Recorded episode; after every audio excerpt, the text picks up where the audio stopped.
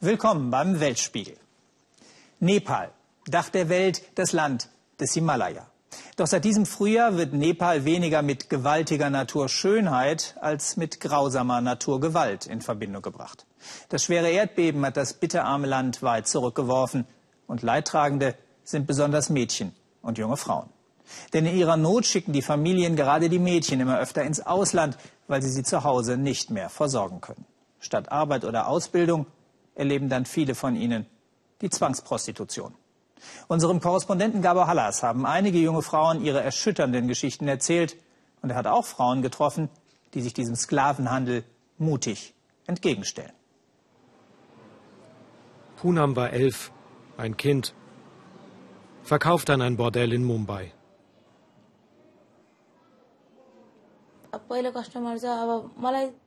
Der Mann war alt. Er hätte mein Großvater sein können. Nicht einmal Zähne hatte er. Wir mussten uns in einer Reihe aufstellen. Ich wusste nicht, was das soll. Dann gingen wir in einen Raum. Da war ein Bett und ein Vorhang. Er zog mich an sich. Ich wehrte mich und sagte nur, was machst du mit mir? Aber dann hielten sie mich fest und schlugen mich. 40 Männer waren es an manchen Tagen. Wenn sie nicht konnte, rissen sie ihre Haare aus, zerdrückten Zigaretten auf ihrem Arm.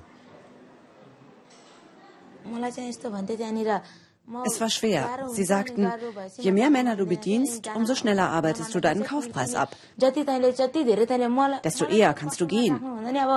Es tat weh, aber ich wollte da raus. Es ging ein Jahr, vielleicht zwei. Sie weiß es nicht. Dann wurde sie von der Polizei befreit. Heute ist Punam 19, lebt bei einer Hilfsorganisation in einem Wohnheim in Kathmandu. Ihre Mutter ist tot, den Vater will sie nicht wiedersehen. Sie will vergessen, wenn das so einfach wäre. Vergessen wollen sie wohl alle. Fast 500 Mädchen und Jungen wollen sich ein wenig Lebensfreude ertanzen,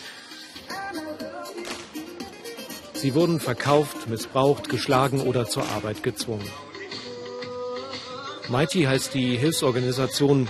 Sie rettet die Kinder und kämpft gegen die Menschenhändler. Und das beginnt hier. Die Frauen haben keine Angst. 70 Kilometer vor der indischen Grenze suchen sie nach verschleppten Mädchen mit jungen Gesichtern. Wie heißt du? Zu welcher Kaste gehörst du? Wohin fährst du? Wenn sich die jungen Mädchen widersprechen oder allein unterwegs sind, werden die Frauen misstrauisch. Jetzt nach dem Erdbeben sind sie ganz besonders wachsam. Denn in der Not sind die Familien eher gezwungen, ihre Töchter ins Ausland zu schicken. Weißt du, warum wir hier sind? fragt sie. Wir machen das, um die Mädchen zu retten. Doch alle zu finden in den engen Bussen, unmöglich. Trotzdem 650 Mädchen konnten die Frauen von Mighty seit dem Erdbeben in ganz Nepal retten.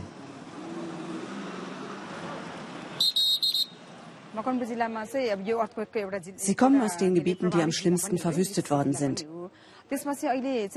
Die Leute leben dort in Holzhütten, teilweise 130 unter einem Dach.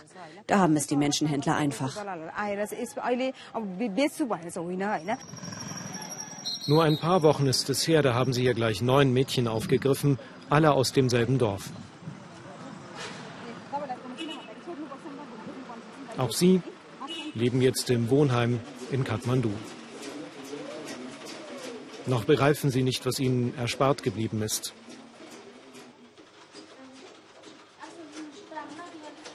IT ist 16, will ihr Gesicht nicht zeigen. Ein Onkel hatte sie überredet, ihr Dorf zu verlassen.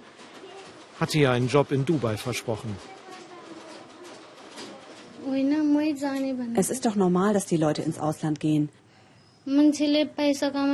Ich dachte, gute Idee. Da kann ich Geld nach Hause schicken. Ich wollte meiner Familie helfen. Aber mir war nie klar, dass ich verkauft worden bin.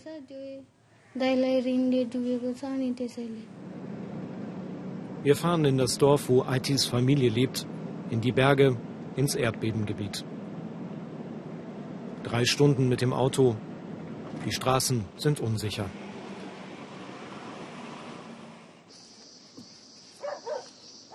Aitis Vater, ein einfacher Bauer.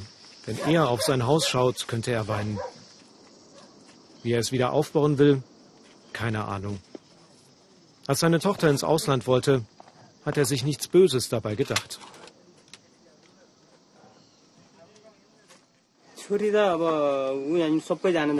Jeder geht doch ins Ausland. Gut, ich war erst nicht dafür, dass sie geht. Aber meine Tochter sagte, wir haben kein Haus mehr. Lass mich gehen und ich schicke euch etwas Geld. Ich begreife nicht, warum wurde meine Tochter verhaftet? Aiti wurde nicht verhaftet, sie wurde gerettet, aber das versteht er nicht. Auch seine Frau arbeitet im Ausland als Haushälterin in Kuwait. Fünf Kinder müssen sie ernähren. Nach dem Erdbeben haben sie sich mit den Nachbarn eine Hütte gebaut. Sie bekamen 130 Euro von der Regierung, das war's. Und jetzt müssen sie sehen, wie sie klarkommen.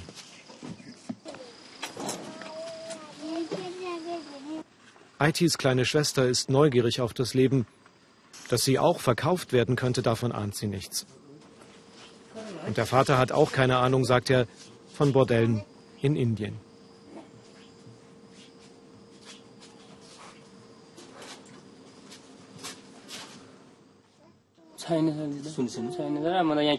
Ich habe nie davon gehört. Ich bin ein Bauer. Ich lebe auf dem Dorf. Aber ich habe so oft für meine Tochter gebetet. Warum sollte ich sie in diese Hände geben? Die meisten Mädchen landen in Indien. Die Grenze ist offen. Hier kontrolliert keiner den Pass. Dass Mädchen verschleppt werden, ist nicht neu. Alles auf das Erdbeben zu schieben wäre falsch. Nepal ist bitterarm, die Frauen wenig wert. Punam erzählt deswegen ihre Geschichte, weil sie will, dass sie anderen erspart bleibt.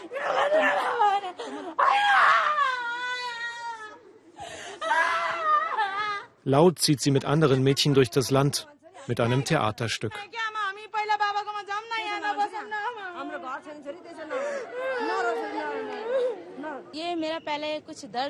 Ich habe den Schmerz in mir und der muss raus.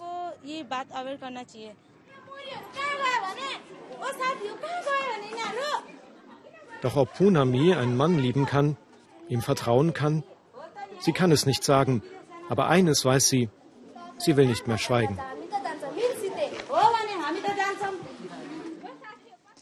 Auf den Tag zehn Jahre ist es heute her, da haben wir hier im Ersten in allen Nachrichtensendungen diese Bilder gezeigt.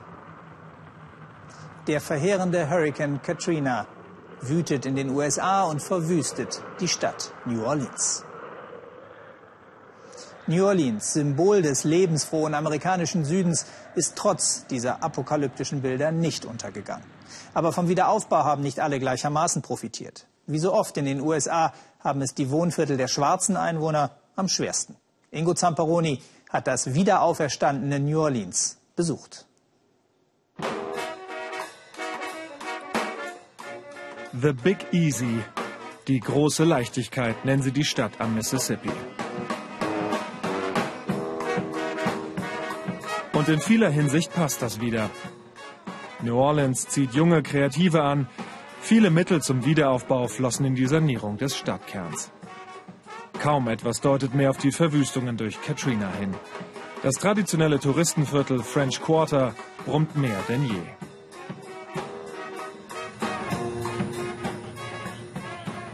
Ein ganz anderes Bild dagegen, nur eine Viertelstunde vom Zentrum entfernt. Es ist, als wäre die Zeit stehen geblieben. Im traditionell schwarzen Arbeiterviertel Lower Ninth Ward auch zehn Jahre danach erinnern noch an jeder Ecke Ruinen an die Katastrophe. Harry Sims war einer der ersten, der zurückkam, um sein Haus wieder aufzubauen. In seinem Garten errichtete der ehemalige Amateurboxer einen Ring für Jugendliche aus der Nachbarschaft, damit sie hier früh lernen, sich nicht unterkriegen zu lassen. An die Flut kann sich Harry erinnern, als wäre es gestern gewesen. Das Wasser stieg bis zu der zweiten Stromleitung da an, circa acht Meter hoch. Und alle Häuser hier standen bis zum Dach unter Wasser? Komplett unter Wasser, auch die Schulen. Wir dachten, das würde irgendwann aufhören, aber es stieg immer weiter. Also bin ich los und habe mein Boot klar gemacht. Zum Glück noch tagsüber und nicht nachts. Einen Sturm hatten sie erwartet. Es wurde eine Apokalypse. Als die Dämme brachen, fluteten die Wassermassen bis zu 80 Prozent der Stadt. Fast 2000 Menschen kamen ums Leben. Vor allem Alte, Arme, Schwarze. Viele starben auch, weil die Rettungsmaßnahmen chaotisch koordiniert nur schleppend anliefen. Verzweifelt riefen sie tagelang um Hilfe.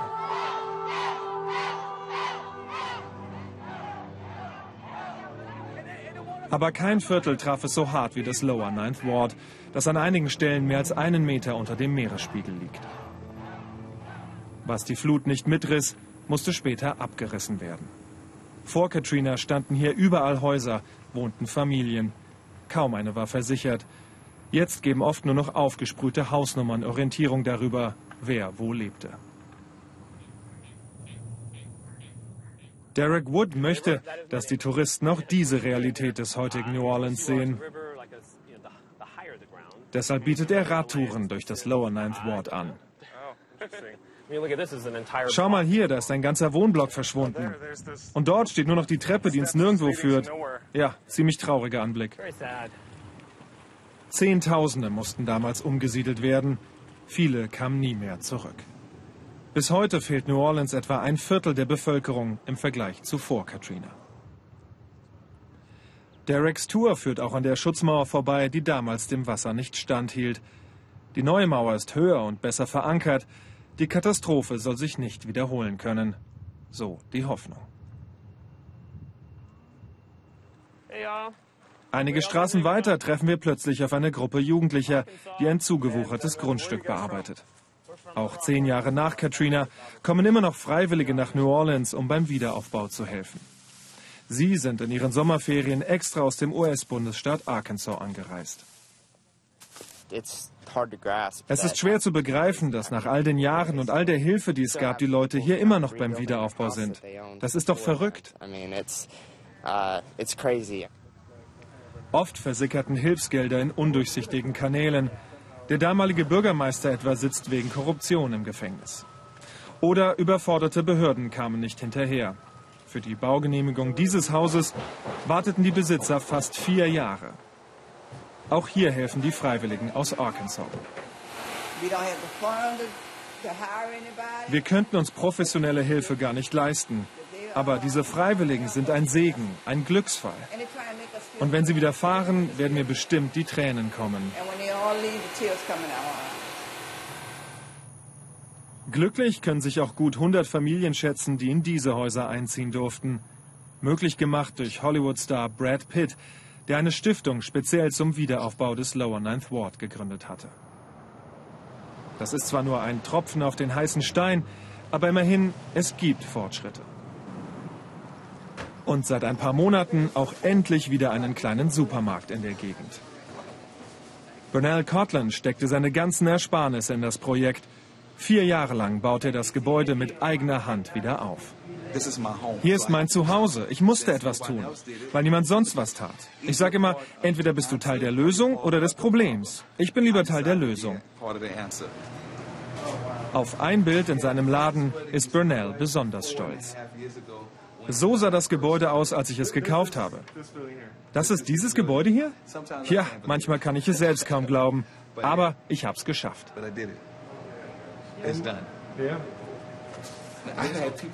Manchmal kommen hier Leute rein und fangen an zu weinen oder umarmen mich, machen Fotos.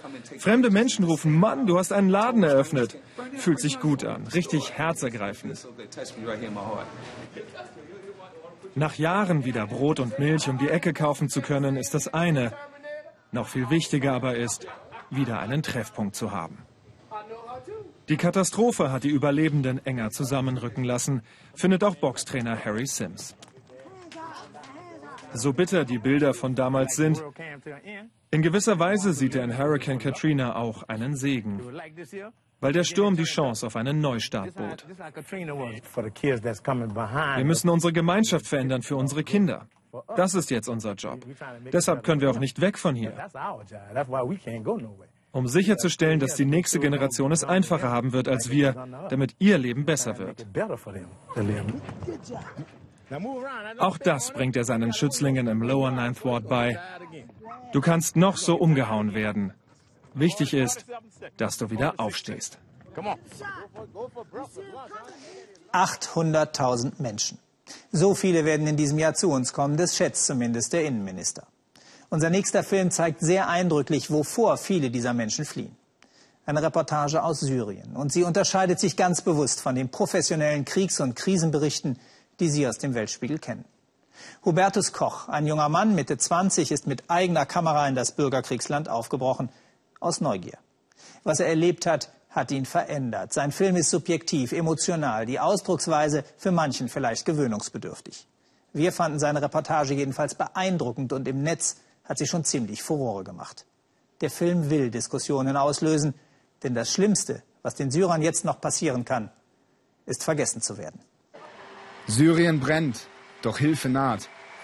Ich fahre mit im Konvoi aus zwei Rettungsautos. Ich begleite Mahmoud Dahi, 53, Deutsch-Syrer. Oder besser, kriegsmüder Hilfsaktivist. Er fährt die 3000 Kilometer nach Syrien schon zum elften Mal. Seine Heimat stirbt. Da bleibt kein Platz für Zweifel. Du kannst auch nicht äh, einen, einen Mensch auf der Straße, wenn er verletzt ist, auch nicht liegen lassen. Das ist eine,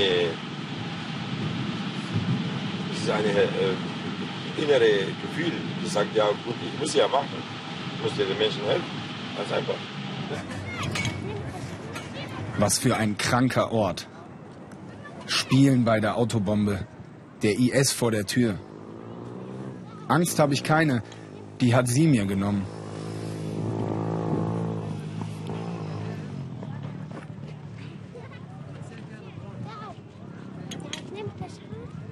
In Gummistiefeln auf dem Schlachtfeld. Du hast Nerven. Ich nur Turnschuhe. Sag mal, Kleine, wer verteidigt dich? Wer kämpft für dich? Wer tötet für dich? Bei dem Gedanken daran gehen mir die Lichter aus. Das ist Zart. Der kleine Rambo hat das Mittagessen bei Mahmuds Freunden gecrashed. طلع إنه رد على الصورة عشان بس لما ليك رحت وتقر امامي وأنا لا. أي آه مرة قلت صحيح إيه؟ أيوة، اياها؟ أيوه حط لها إياها. لا أنا بعصبناك أنا بعصبناك لا والله. ها إيه أيوة، أيوة. إيه ده كار كار نور Ja. Also ich habe ihm gesagt, gestern in der Schule gebe ich dir 10.000 Euro. Äh, 10.000 Lira monatlich. Sagt er, nein, ich will weiterkämpfen. Das ist der kleinste Junge in die Freie Armee. Er kämpft. Er kämpft. Er hat schon mal geschossen. Ja, der bisschen- Ja, ja. Dann, ja, der ist seine Mutter und Vater sind ähm, äh, ins Leben gekommen und die Freie Armee hat ihn, ihm äh, entdeckt. Seitdem haben sie ihn also in den Armee. Er ist Richtiger von der Freien Armee. Und er ist nur mit, mit, nur mit Nur mit ihnen. Er schläft mit denen, er ist mit denen. Er lebt ja da. Seit dem. Seit zwei Jahren. Wie alt ist er? Äh, elf Jahre. Elf Jahre. Aber seine Kindheit ist vorbei. Es ist einfach nicht zu fassen. Ich wusste von Kindersoldaten. Aber mit einem da zu sitzen ist was anderes. Ich sehe Saad. Ich sehe die AK-47. Aber beides in Einklang zu bringen, schaffe ich einfach nicht.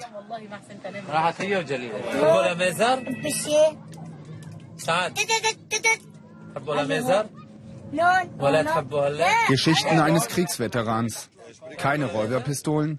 Der IS steht vor der Tür. Überall Kinder. Über vier Jahre Krieg in den Knochen. Traumatisiert, schwer beschäftigt. Wäsche waschen. Wasser holen, Für Abwechslung sorge ich.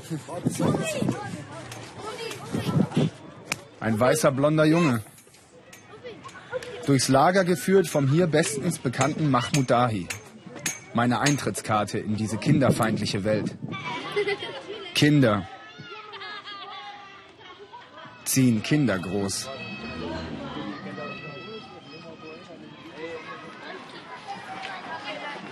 Kinder warten auf Essen. Jeden Tag.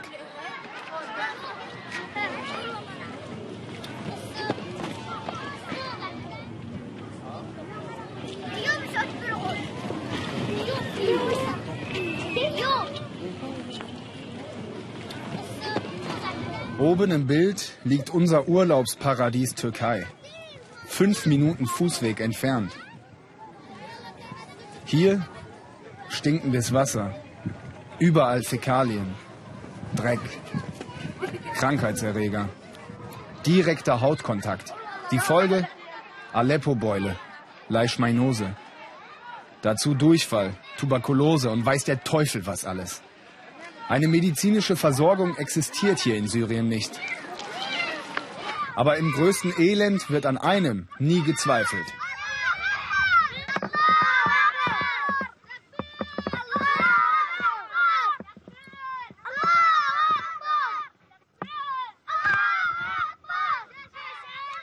Ich schreie innerlich. Ihr braucht keinen Gott, ihr braucht was zu essen. Aber wenn dir niemand Essen bringt oder Medizin oder irgendeine Form der Anteilnahme. Wenn du vier Jahre unter einem Krieg leidest, den das starke Europa einen Scheißdreck interessiert, dann greifst du nach dem letzten Strohhalm.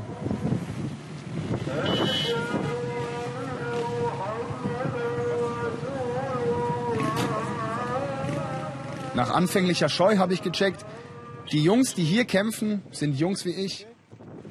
Irgendwie verpeilt.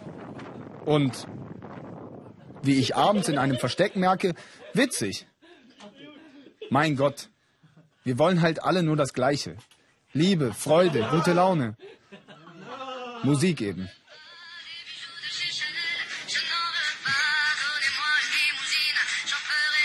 L'hypocrisie, je me casse là, j'en ai marre des lampes de bois. Regardez-moi, de toute manière, je vous en veux pas. je suis comme ça. Je suis comme ça. Je veux de l'amour, de la joie, de la bonne humeur. Ce n'est pas votre argent qui fera mon bonheur. Moi je veux crever la main sur le cœur. Ensemble découvrir ma liberté. Oubliez donc tous vos clichés.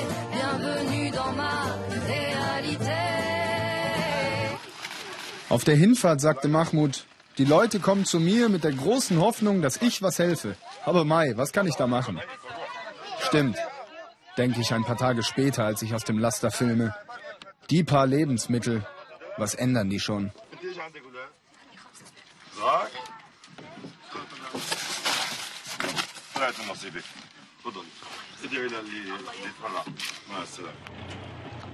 Wann ist ein Mann ein Mann?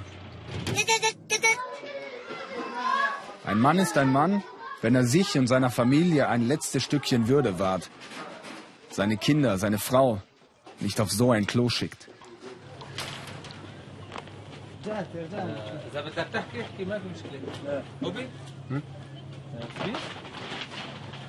أيوة هاي هون حمام بعد ما كنا عايشين بحواش غرف وحمامات وبورسلان طلعوا وصلنا بشار. بس الله على الظالم. راج شلون؟ حمام خصير كله هون. صور هون. Ein Leben in vier Plastikplanen. Überlebenskampf.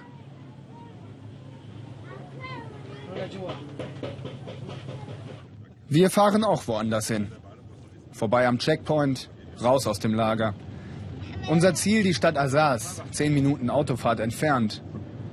Eine Stadt, die leiden musste, bis kurz vor diesem Ausflug vom IS besetzt und außerdem Opfer von unzähligen Luftschlägen von Bashar al-Assad. Eine vergessene Welt. Da waren über 200 Menschen hier. Was, wa, warum? Ja, weil Bombe. Also Bombe, Fliegerbombe. Das ist ja Rakete. Aus Ja, Moskau. Ja, das ist eine, äh, diese Luft. Äh, Bell, diese. Fassbombe. Fassbombe. Dieser Hurensohn. Zwei Stück oder das sind 200 Menschen. 200 Menschen. Können wir hier aufstehen? Ja, ja. Auf in der Schweiz? Ja. Und jetzt stehe ich da, wo genau das passiert, was man immer nur in den Nachrichten sieht wenn man sich dann dafür interessiert und nicht umschaltet. Hier ist so eine Fassbombe runtergekommen, beziehungsweise zwei. Und das Einzige, was hier noch lebt, ist die Katze da hinten.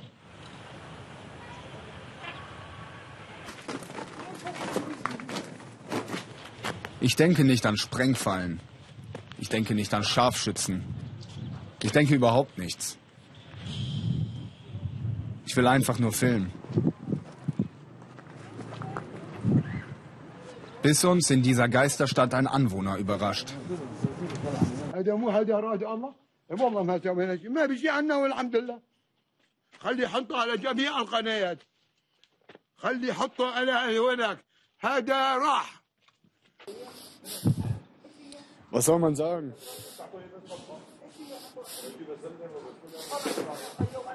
Egal welche Bilder ich gedreht habe.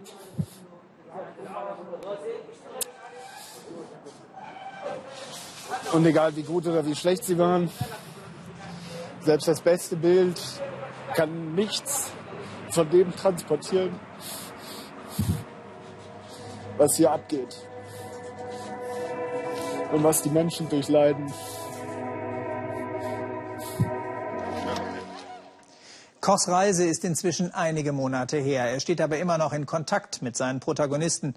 Und deren Lage wird jetzt zusätzlich erschwert, seit die Türkei die Grenzübergänge zu Syrien geschlossen hat. Diejenigen, die noch fliehen können, reihen sich ein in die gewaltigen Flüchtlingsströme Richtung Europa. Eine der Hauptrouten führte bislang über Griechenland, Mazedonien und Serbien nach Ungarn. Mazedonien hat in den letzten Tagen versucht, die Flüchtlinge mit Polizeigewalt aufzuhalten. Wer durchkommt, stößt dann in Ungarn an eine Grenze, die so aussieht wie im Kalten Krieg. Mauer und Stacheldraht. Die Regierung des rechtsnationalen Ministerpräsidenten Viktor Orban will so möglichst viele Flüchtlinge von dem EU-Land fernhalten. Wer es dennoch nach Ungarn schafft, wird mit bizarren Plakaten der Regierung gewarnt, was er dort alles nicht darf. Das nehmen nicht mehr alle Ungarn widerspruchslos hin. Zwei Satiriker haben auf ihre Art zum Gegenangriff auf die Orban-Regierung geblasen. Und sie finden erstaunlich viele Unterstützer. Susanne Glass hat sie getroffen. Willkommen in Ungarn, sonntags geschlossen. Ein Willkommensgruß, der nicht wirklich willkommen heißt und als Anregung zum Aufregen gedacht ist von diesen beiden. Sie sind Künstler, Satiriker, Spaßvögel. Vor allem aber Ungarn, die über den Umgang mit Flüchtlingen in ihrem Land empört sind. 900 solcher Plakate haben sie kleben lassen, um zu provozieren, etwa mit diesem Ich habe die ungarische Anti-Einwanderungskampagne überlebt.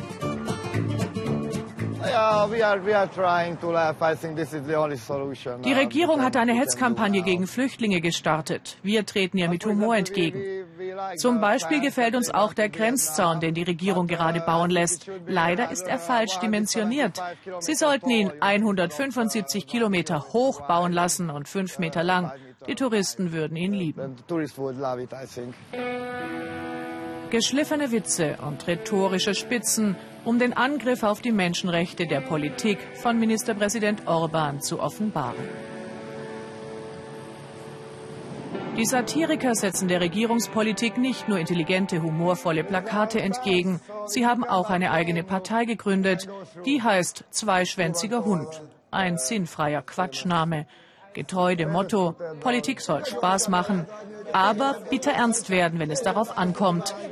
Etwa um an die 180.000 ungarischen Flüchtlinge nach dem Volksaufstand 1956 zu erinnern. Wir haben ja keine Ahnung, was auf dem Plakat steht. Man hat uns nur gesagt, dass das Deutsch ist. Ist es doch, oder? Sieht schön aus. Schön lächelt auch die Dame auf dem Plakat der Regierung. Wir wollen keine illegalen Einwanderer. So wirbt Orban für seine Anti-Einwanderungskampagne. Das findet die Satirepartei so hässlich. Wenn du nach Ungarn kommst, darfst du Ungarn nicht die Arbeit wegnehmen. Wenn du nach Ungarn kommst, musst du dich an die Gesetze halten. Ein Schelm, der Böses denkt. So auch bei der mit großem Tamtam -Tam eingerichteten Transitzone beim Budapester Ostbahnhof. Orban hat dies als größtmögliches Entgegenkommen gegenüber den Flüchtlingen verkauft. Wer es trotz Grenzzaun bis hierher geschafft hat, darf sich auf diesem Platz offiziell aufhalten. Hunderte Männer, Frauen, einige Schwangere, sehr viele Kinder, meist aus Syrien und Afghanistan, kampieren also schutzlos unter freiem Himmel. Parteimitgründer Scholt Viktora ist Familienvater. Es dauert, bis er und die anderen hier wieder in ihre vertraute Rolle als Provokateure finden. Schön haben die es hier. Mir scheint, die Regierung hat zwar vergessen, Betten für diese Menschen aufzustellen, aber sie haben einen echt coolen Spielplatz gebaut. Durch das Leben auf der Straße ermöglichen wir diesen Leuten ganz eng in Kontakt mit der ungarischen Kultur zu kommen. Dies ist doch die beste Möglichkeit, um Ungarn kennenzulernen. Wenn man nicht mehr lachen kann, weil der Knoten im Hals immer größer wird. Wenn Lachen und Weinen so eng beieinander liegen, will auch der größte Spaßvogel seinen wahren Gefühlen Luft machen. Ich glaube, die Regierung möchte ganz bewusst, dass die Leute die Flüchtlinge so sehen. Die Regierung will, dass die Einwohner die Flüchtlinge hassen. Deshalb bauen sie kein normales Flüchtlingszentrum. Sie lassen die Menschen hier und in den Parks rumliegen, um zu zeigen, dass es ein einziges Fiasko ist und nutzen es für ihren Populismus. Und diesen Populismus machen sie lächerlich. Achtung, Einwanderer essen Arbeit auf. Oder für Anti-Flüchtlingskampagnen haben wir viel Geld. Das Geld dafür hat die Partei des zweischwänzigen Hundes über Spendenaufrufe via Social Media gesammelt. 100.000 Euro von 7.000 Spendern. Die Plakatwände hat er ihnen vermietet. Der schwerreiche Oligarch Lajos Cimitschka, langjähriger Orban-Vertrauter und Finanzier von Orbans Fidesz-Partei. Ja, die beiden haben sich verkracht. Jetzt unterstützt er uns. Wir sind nicht wirklich happy mit dem Typen, der unserem Land viel Geld gestohlen hat. Aber dank ihm können wir nun unsere Plakate aufhängen, die auch Orbans populistischen Politikstil allgemein aufs Korn nehmen. Orbans Partei will die Todesstrafe, steht dort. Unsere fordert ewiges Leben. Oder auch ganz schlicht, Entschuldigung für unseren Regierungschef. Zum Schluss der Schnappschuss. Hanni Hüsch fragt sich heute, warum kuscheln ältere Briten so gerne mit Hühnern? Es gibt keinen Zweifel. Belle, Betsy und Hanni werden geliebt in diesem Altersheim im Norden Englands.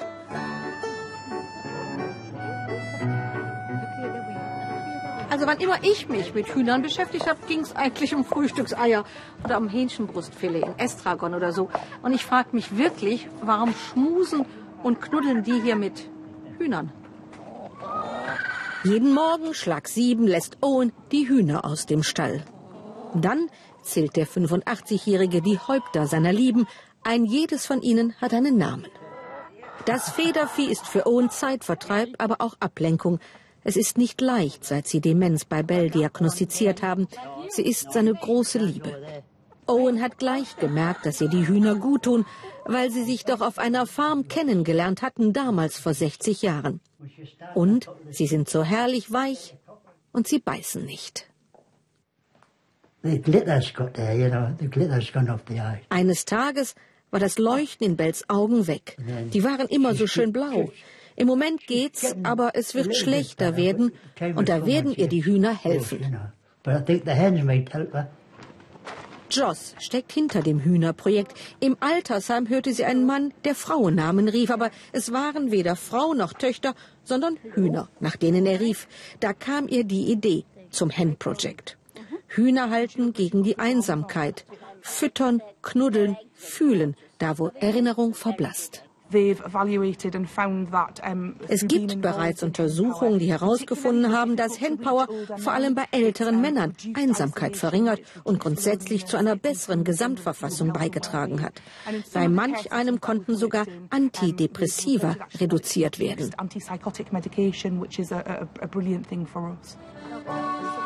Bell ist der fette Star des Projekts, tiefenentspannt und Model erprobt. Es dreht sich vieles ums Huhn, auch die wöchentliche Bastelstunde, zu der sich Mann eher selten berufen fühlt. Die Aufgaben sind nun mal verteilt. Und 25 Hühner wollen gefüttert sein. Sie sind Gesprächsstoff und bringen die zusammen, die bis dato alleine waren. Längst hat GZ Schule gemacht. Immer mehr Altersheime in England setzen auf die Kraft des Huhns.